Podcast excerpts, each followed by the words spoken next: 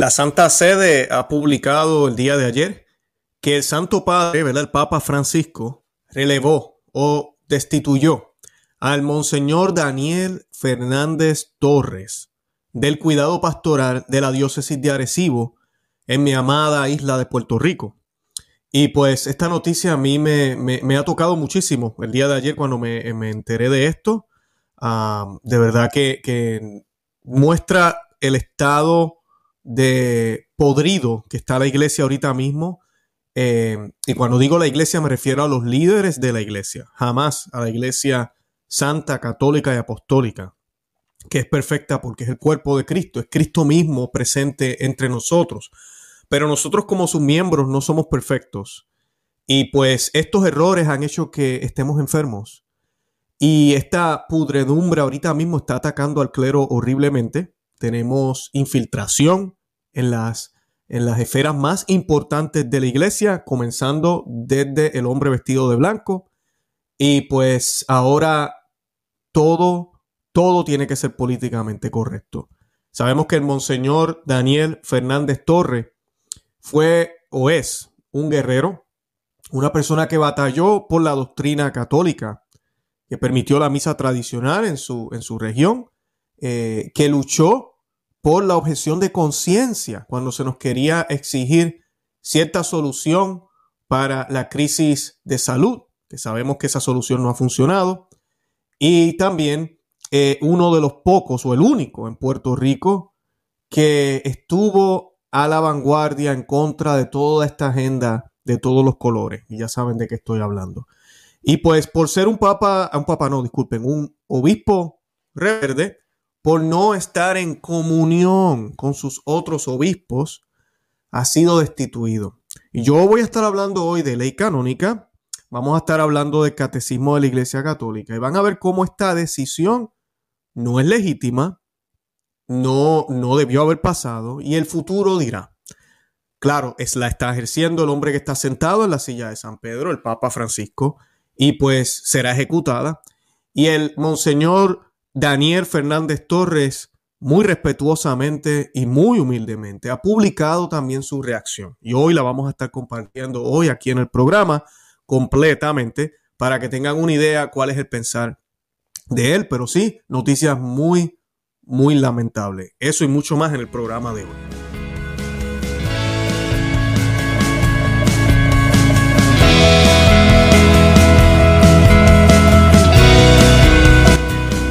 Bienvenidos a Conoce, Ama y Vive tu Fe. Este es el programa donde compartimos el Evangelio y profundizamos en las bellezas y riquezas de nuestra fe católica.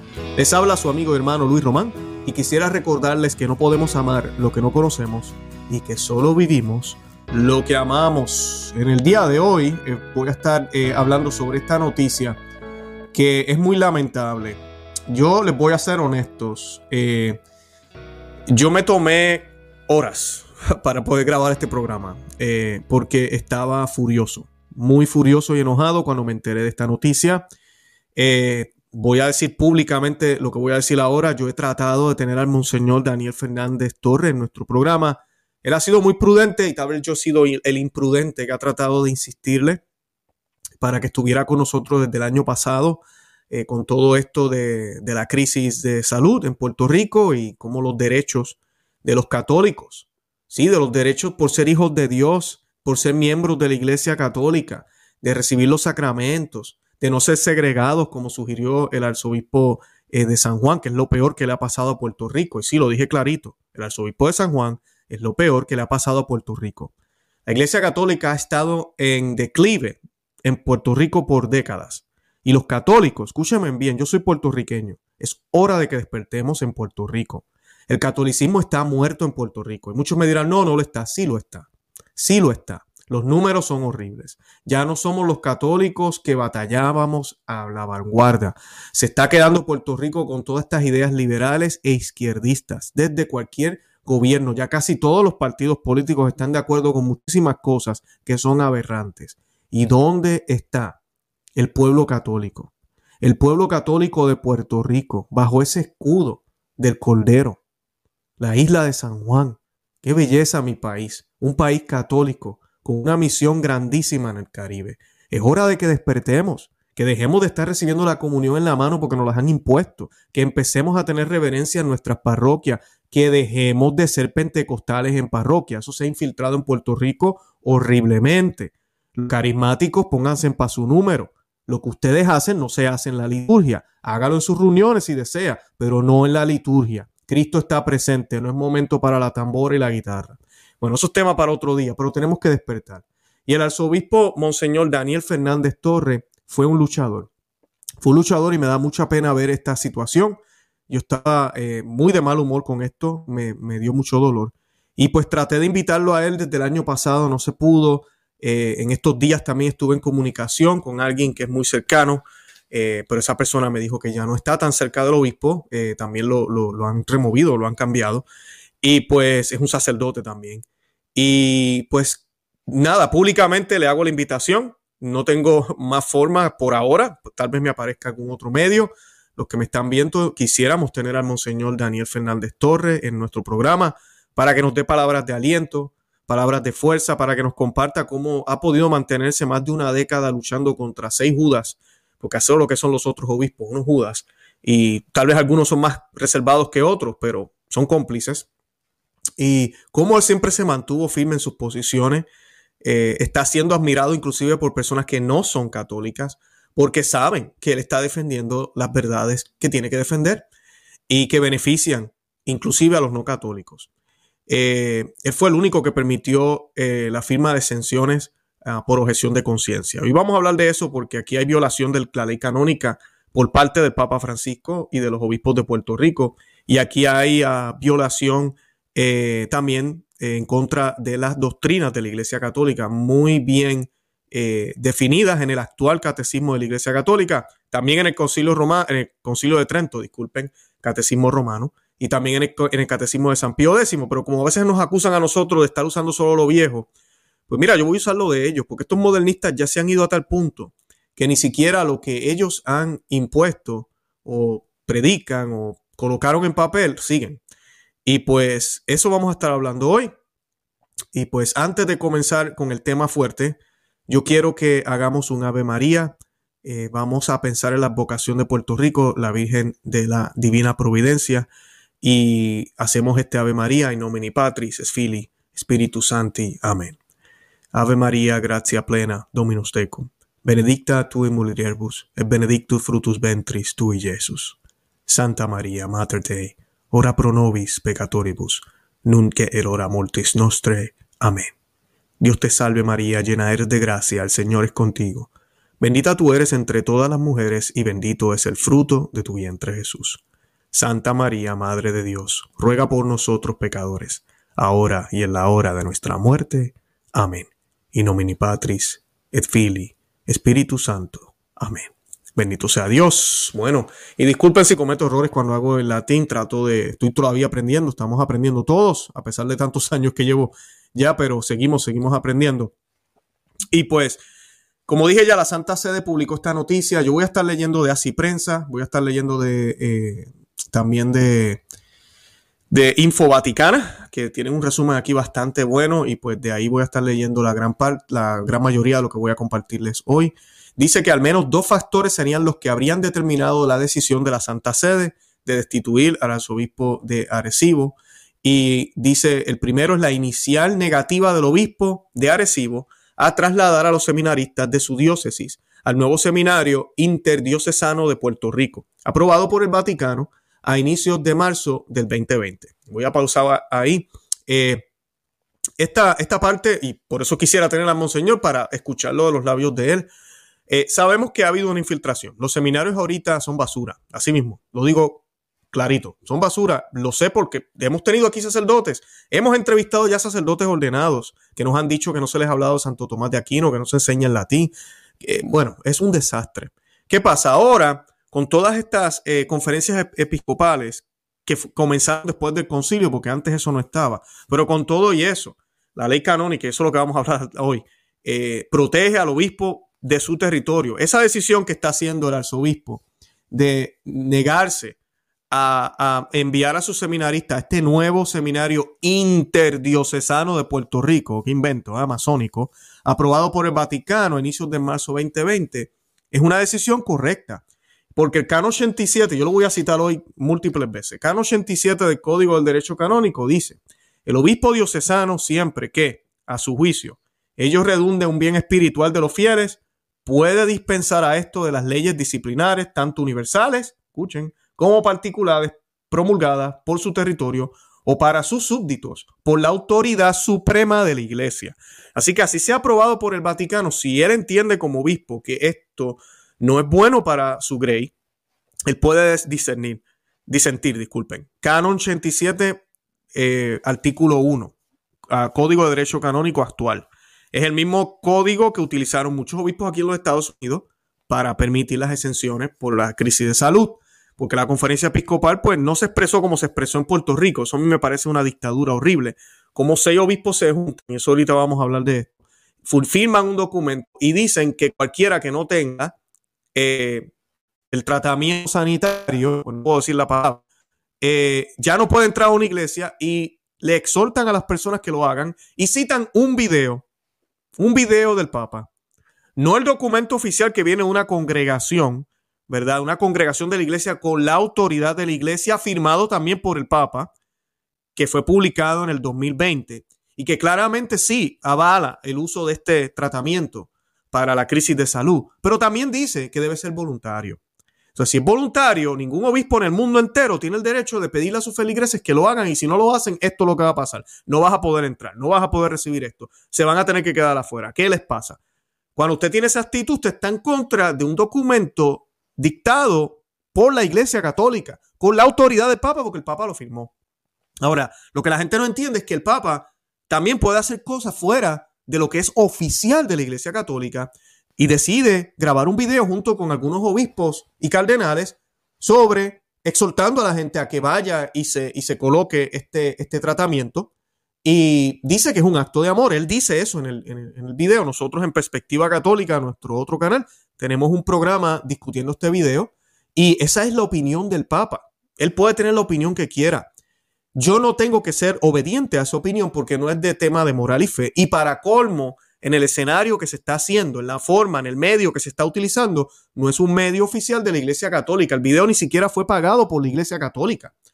No tiene ninguna autoridad eclesial. Pero ahora vienen los obispos, los bobos de Puerto Rico, con la, con la cabeza más tonta que tienen ahora de la diócesis de San Juan, y vienen y deciden citar ese video. Porque ahora eso es dogma, ahora eso es doctrina. Así es que operan estos modernistas. Así es que operan estos modernistas, pero se olvidan de la objeción de conciencia. Entonces, ¿qué pasa? En este caso, el arzobispo no hizo nada malo, tiene todo el derecho de tomar esa decisión. ¿Por qué él toma esa decisión? Y yo mm, estoy yo aquí asumiendo, pero yo sé que debe ser esa la decisión. Porque los seminarios están infiltrados. Entonces tú no tienes control de que se le va a enseñar. En cambio, un seminario local, yo como obispo tengo, el, tengo que evaluar lo que se enseña. Tengo que mirar lo que se está hablando. Y fomento, que ahorita vamos a leer el documento del obispo, fomento la sana doctrina en mis futuros sacerdotes, en los seminaristas. ¿Qué es lo que pasó en Argentina también? Ya sabemos lo que ha pasado. Estos seminarios que son bien tradicionales los están liquidando. Y claro, lo que hacen ahora es que instituyen o imponen seminarios interdiocesanos en países que vienen ya con una agenda desde Roma. Y ustedes saben que Roma está infiltrada. Por su fruto los conoceréis. Ahorita yo creo que es uno de los pocos lugares que todavía están con, con el pañal en la cara. Es increíble. Cuando ya muchísimos lugares, incluyendo California, ya está diciendo que no hay que usarlo. Entonces, ¿cómo es posible que todavía la Iglesia Católica y los católicos sigamos dormidos? O sea, ¿cómo es posible? Bueno, ahí vamos. Y, lamentablemente, esto es un problema. Un problema que nunca fue de esa manera el catolicismo. Porque San Nicolás, sí, al que, al que ustedes conocen, San Nicolás, luchó contra las herejías y fue uno de los pocos en su región. Su región fue la única que se mantuvo, una de las pocas en su momento, con muchísimas herejías en aquel tiempo. ¿Por qué? Porque los otros obispos sí empezaron a profesar cosas falsas, pero él tenía toda autoridad en su territorio, como debe ser, porque ellos son sucesores de los apóstoles. El obispo siempre tiene eh, autoridad y la ley canónica todavía protege eso por encima de las conferencias episcopales. Y parece que a los obispos se les ha olvidado. Aquí en Estados Unidos, como es un territorio más grande, pues tenemos de ambos lados, tenemos los obispos zombies, les llamo yo, que van así lo que diga la conferencia episcopal y no piensan ni actúan por ellos mismos. El Señor, tendrán que darle cuenta al Señor. Pero tenemos los obispos, como el obispo Strickland, el obispo Salvatore Cordileone, que han decidido actuar de la manera que ellos piensan que es mejor para su, para su grey. Eh, y así, y lo han hecho eh, en contra de lo que la conferencia episcopal está diciendo eh, en temas de esto, de salud, en temas de la liturgia y en otros muchísimos temas. y eso está bien. Eso está bien y eso no los hace sismáticos, ni nos pone a chocar la Iglesia Católica también algunas cosas en cómo vamos a colocar o como decíamos yo, este, cómo vamos a aplicar o cómo vamos a predicar la fe en ciertas regiones puede ser que varíe y eso lo tiene que hacer el obispo. Pero lo que no puede cambiar es lo que enseñamos. Eso no puede cambiar. Entonces el problema ahora es que estos problemas, estos pleitos es de doctrina. Ese es, el, problema. No se trata de aplicación de la doctrina. Es que ya hay un grupo de obispos, por ejemplo en Puerto Rico, con una doctrina y hay un obispo con otra doctrina. Entonces aquí hay un problema. Y esto es lo que sucede. Esto es lo que sucede, persecución. La peor persecución entre católicos. El otro factor que apunta eh, el portal de Así Prensa es la defensa del obispo de Arecibo del derecho a la objeción de conciencia de los fieles católicos. En un comunicado que él mismo, el obispo eh, eh, de Arecibo, publicó, el obispo Daniel, disculpen, déjame leer el nombre completo porque merece, merece leerlo completo, el monseñor Daniel Fernández Torres, publicó en esa época, que estoy seguro que todo esto fue puesto en una carpeta y enviado a Roma por los otros obispos. Porque así de sucia está la política ahorita mismo dentro de la iglesia. El monseñor Fernández Torres se negó días después a firmar el comunicado en conjunto con la conferencia episcopal. Eso no es un pecado. Él no está obligado a estar en comunión total en temas que no son ni siquiera de moral y fe. Aquí estamos hablando de una crisis sanitaria y una decisión que ha decidido los poderes mundiales tomar. Cada persona tiene derecho de decidir qué quiere hacer. Claro, tenemos que ser responsables, pero tenemos todo el derecho de decidir. Entonces, hacen esto, él decide defender la objeción de conciencia y ya esto lo coloca en problemas. Ahora, hay mucho más que eso. Eh, él también, además de no firmar eso en el 2020, fue el único, fue el único.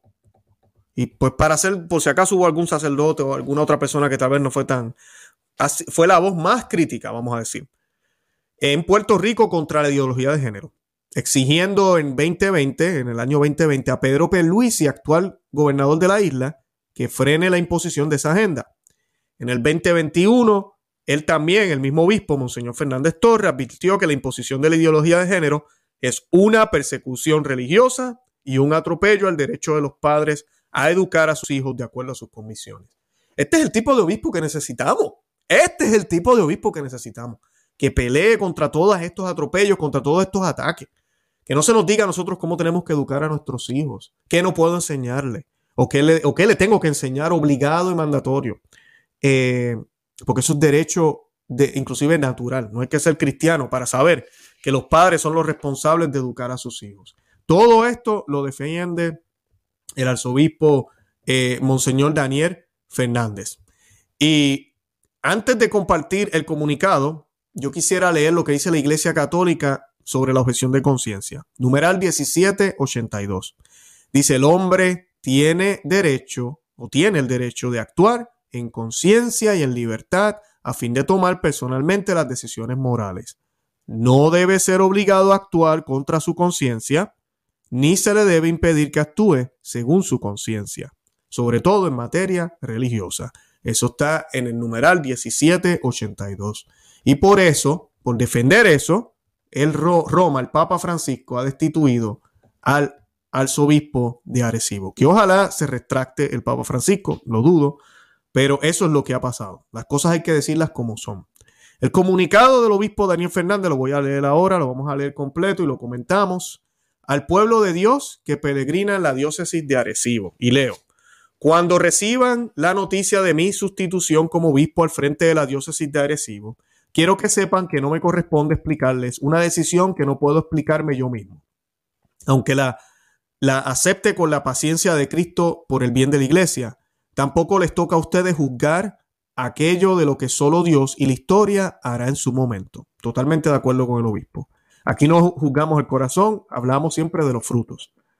Continúo. Al reaccionar a lo acontecido, me siento bienaventurado por sufrir persecución y calumnia, por anunciar la verdad de la dignidad del hombre en unas circunstancias como las actuales, en las que resulta incómodo y se opone a nuestras acciones. Hoy puedo tener la frente en alto y aun siendo imperfecto y pecador, saber que he hecho lo correcto y eso me da mucha paz interior. Me conforta además el significado en hebreo del nombre Daniel, que providencialmente recibí en mi bautismo. Y ese significado eh, es Dios es mi juez.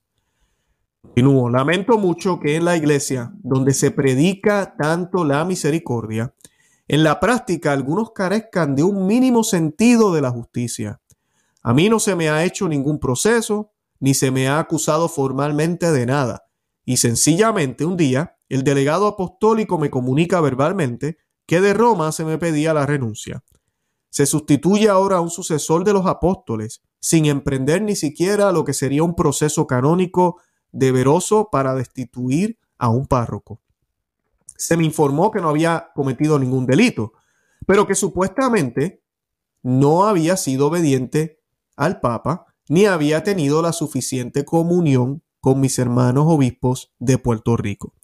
Se me sugirió que si presentaba la renuncia a la diócesis, quedaría al servicio de la iglesia por si en algún momento me necesitaban en algún otro cargo, oferta que de hecho demuestra mi inocencia. Sin embargo, no renuncié, porque no quise hacerme cómplice de una acción del todo injusta y que aún ahora me resisto a pensar que pueda ocurrir en nuestra iglesia. Esta experiencia personal, por otro lado, me ha ayudado a darme cuenta de un modo nuevo de la grave responsabilidad que tenemos todos los obispos en el gobierno de la iglesia, que es apostólica y no piramidal, sinodal y no autocrática. Creo que por bastante tiempo muchos obispos hemos estado observando preocupados lo que ocurre en la iglesia y nos hemos resistido a creer lo que está pasando. Hoy más que nunca debemos recordar nuestro llamado a ser profetas. Son tiempos difíciles, pero no perdamos la esperanza. Las palabras del Papa emérito Benedicto XVI siendo sacerdote nos pueden animar. Y aquí él cita al Papa emérito, dice, a mí me parece seguro que a la iglesia le aguardan tiempos muy difíciles. Su verdadera crisis apenas ha comenzado todavía. Hay que contar con fuertes sacudidas. Pero yo estoy también totalmente seguro de lo que permanecerá al final. No la iglesia del culto político, ya exanime, sino la iglesia de la fe. Ciertamente ya no será nunca más la fuerza dominante en la sociedad, en la medida en que lo era hasta hace poco tiempo, pero florecerá de nuevo y se hará visible a los seres humanos como la patria que les da vida y esperanza más allá de la muerte. Y cerramos la frase. Continúa el arzobispo, eh, el monseñor eh, Fernández. Humildemente celebro cuánto hemos podido hacer juntos desde la diócesis de Arecibo. En estos casi 12 años, en la pastoral juvenil y vocacional, en la lucha por la dignidad del amor humano, la familia y el respeto a la vida, en la libertad de la iglesia frente a las injerencias políticas, en la formación de sacerdotes santos y en haberle regalado una casa a la Virgen en nuestro santuario diocesano. Si por procurar ser fiel a Dios se me sustituye en el cargo, vale la pena pues como obispo puedo ser útil a la iglesia con mi propio testimonio.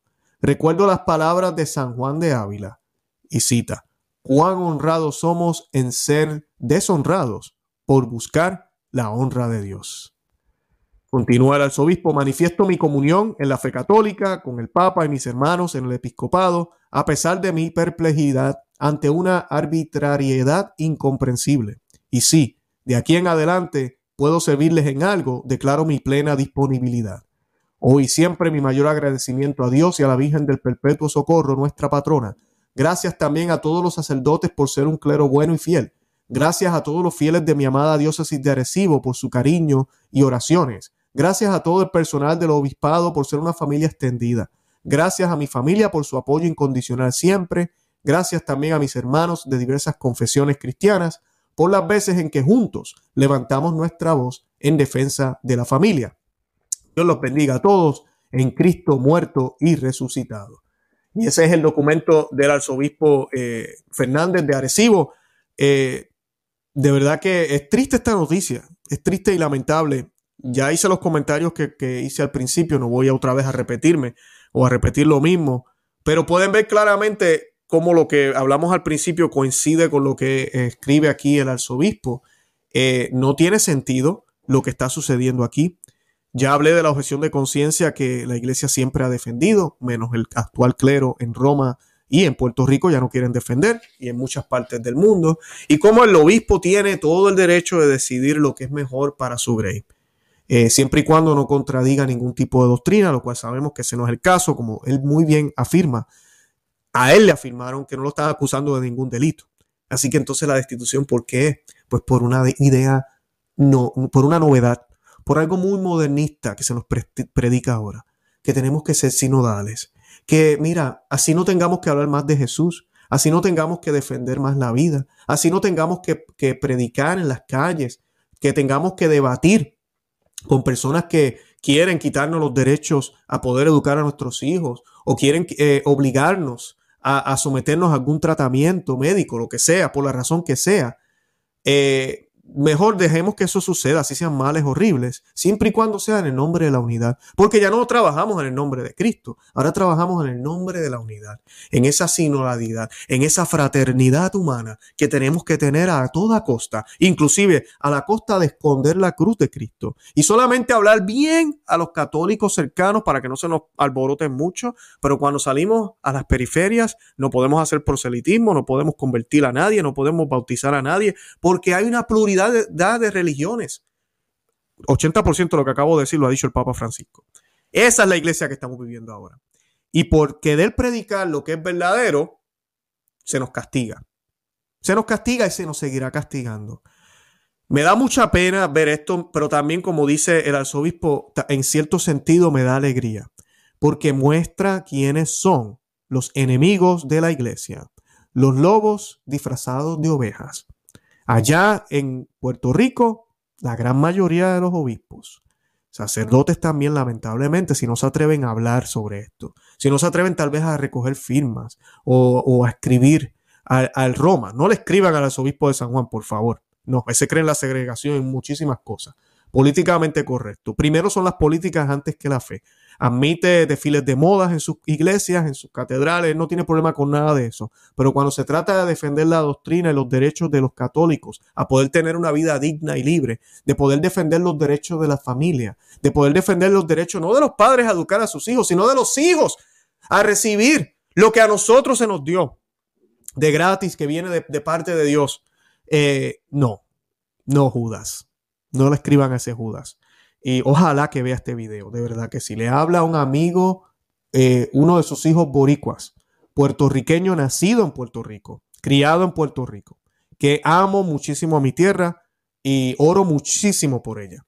100% católico, estoy aquí defendiendo la iglesia católica de lobos, lobos como ellos, de lobos que están destruyendo nuestra fe católica. Que mucha gente a veces me dice, Luis, mejor no hablar de esto. ¿Cómo que no podemos hablar de esto? ¿Cómo no vamos a hablar de esto cuando vemos injusticias como la que le están haciendo al Monseñor Fernández? ¿Cómo no vamos a hablar de esto? ¿Vamos a pecar de omisión? ¿En serio? ¿O somos unos cobardes que no tenemos la valentía de asumir los problemas que están sucediendo en nuestra iglesia católica? De ser católicos con pantalones. No digo palabras fuertes aquí, ¿verdad? Pero que los tengamos bien puestos. Caramba, especialmente los hombres, que estamos bien acobardados. Predicadores, sacerdotes, obispos, que no dicen nada, pero sí saben Pongámonos a hablar de estos problemas, busquemos soluciones. Lo hacemos con todo el amor del mundo. Aquí yo no estoy jugando el corazón de nadie, pero definitivamente los otros obispos de Puerto Rico no sirven como obispos. Es horrible lo que están haciendo. No sirve. Sálganse de ahí. Hagan otra cosa y dejen a otros que lo hagan. Tal vez es por ignorancia, tal vez le faltan dos neuronas en la cabeza o tal vez lo hacen con toda la intención. No sé. Pero es triste y lamentable como toda esta politiquería es más importante que la sana doctrina de la Iglesia Católica, que sí va a ir en contra de la corriente, que sí da trabajo, que sí le choca a la mayoría de la gente, le molesta. y disculpen si mi puertorriqueño, mi idioma puertorriqueño parece colombiano, mi esposa es colombiana. y es lamentable, muy lamentable, pero mantengamos la esperanza siempre. El Señor permite esto para renovar a su iglesia. No tengamos duda de eso para nada, para nada. Mi, mi amor y cariño completo al Monseñor Daniel Fernández, que ojalá algún día lo pueda conocer en persona, de verdad que sí. Ahora, quiero leer aquí también algunas reacciones que han habido brevemente para terminar el programa y con eso nos vamos. Eh, ante este acontecimiento, y disculpe si mi voz es que me emociona, ante este acontecimiento se está empezando a registrar las primeras reacciones desde distintos ámbitos eclesiales. Es el caso del arzobispo emérito de La Plata, Héctor Agüer o Aguer, quien ha lanzado un comunicado para mostrar su apoyo al obispo de Puerto Rico destituido. Y quiero que me escuchen los demás obispos del mundo entero. Es hora de que hablemos. Porque no hablan ahora, el próximo vas a ser tú. Si vas a defender la iglesia católica como debe ser, vas a ser tú, porque esto va de mal en peor.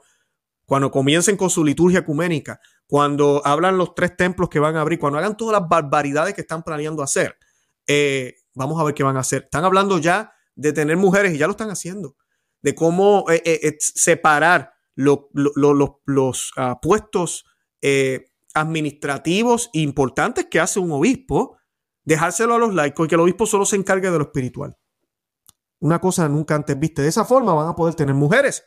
Sí. Es más, van a poder tener personas hasta de otras confesiones religiosas, porque eso es un puesto administrativo que son los que van a tomar decisiones, que a la larga el obispo va a tener problemas para poder hacer lo que tenga que hacer, porque ahora es esta gente son los que hacen el trabajo por ellos. Eh, por eso se nos habla de un triángulo invertido. Y se nos pone, no, que ahora somos los servientes de sirvientes. Miren, obispos y sacerdotes. Ustedes son los líderes de la iglesia. Ustedes tienen esa gracia, no los laicos. Pónganse en paso número y defiendan lo que tienen que defender. Eh, el obispo Agüer eh, dijo lo siguiente: un buen obispo, bueno, él llamó, tituló el, el, obispo argentino, de Argentina, titula su eh, documento como obispo misericordiado.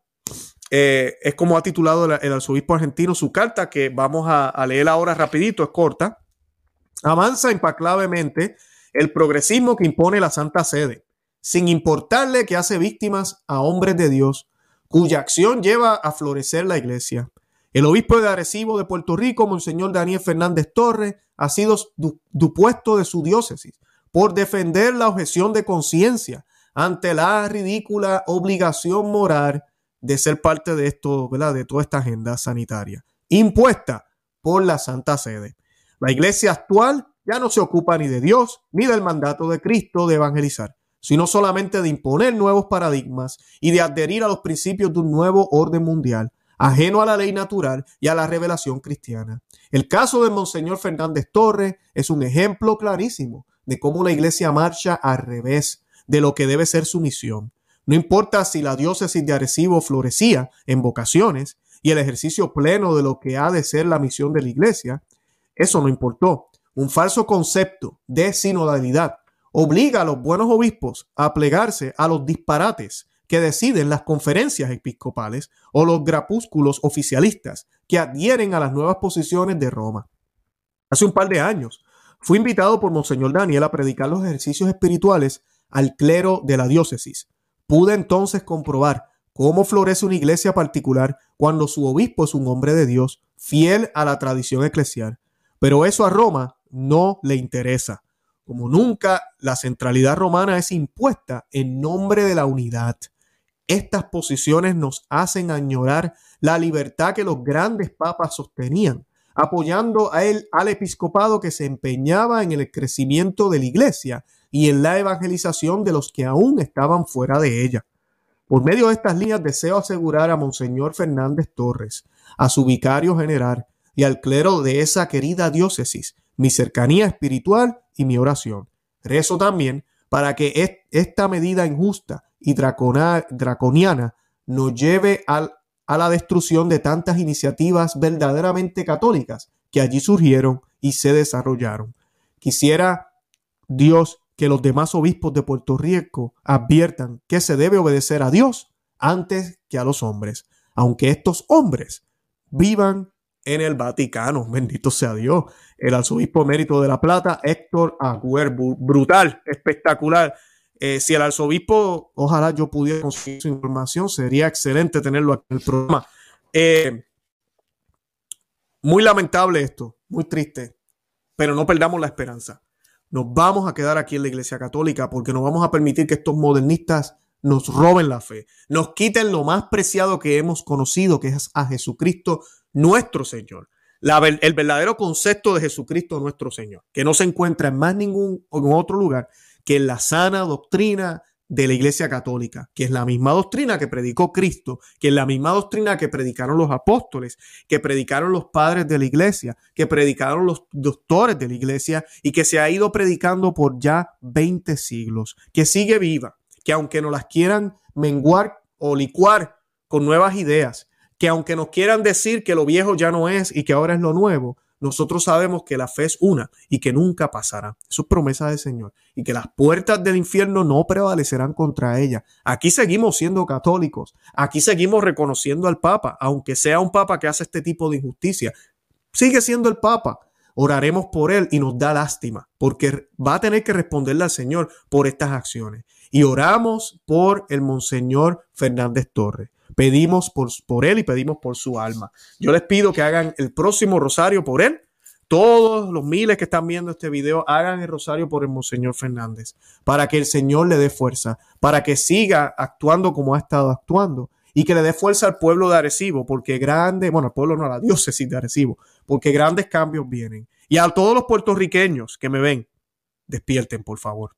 Ya es hora de despertar. Han habido sacudidas en Puerto Rico Sacudidas, cuando me refiero, ustedes saben ya, el huracán, hemos tenido terremotos, hemos tenido tantas cosas que han sucedido con todo esto de la, de la, de la, de la crisis sanitaria. La gran mayoría de ustedes cayeron en la trampa y son ahorita también uno de los lugares donde más problemas hay. Eh, despierten, despierten, están muy dormidos en la isla, de verdad. Eh, y, y, luchemos por la fe católica, luchemos por, por, por el reinado de Cristo. Bueno, yo con eso me despido y Santa María, ora pro nobis. Que Dios me lo bendiga. Bye bye.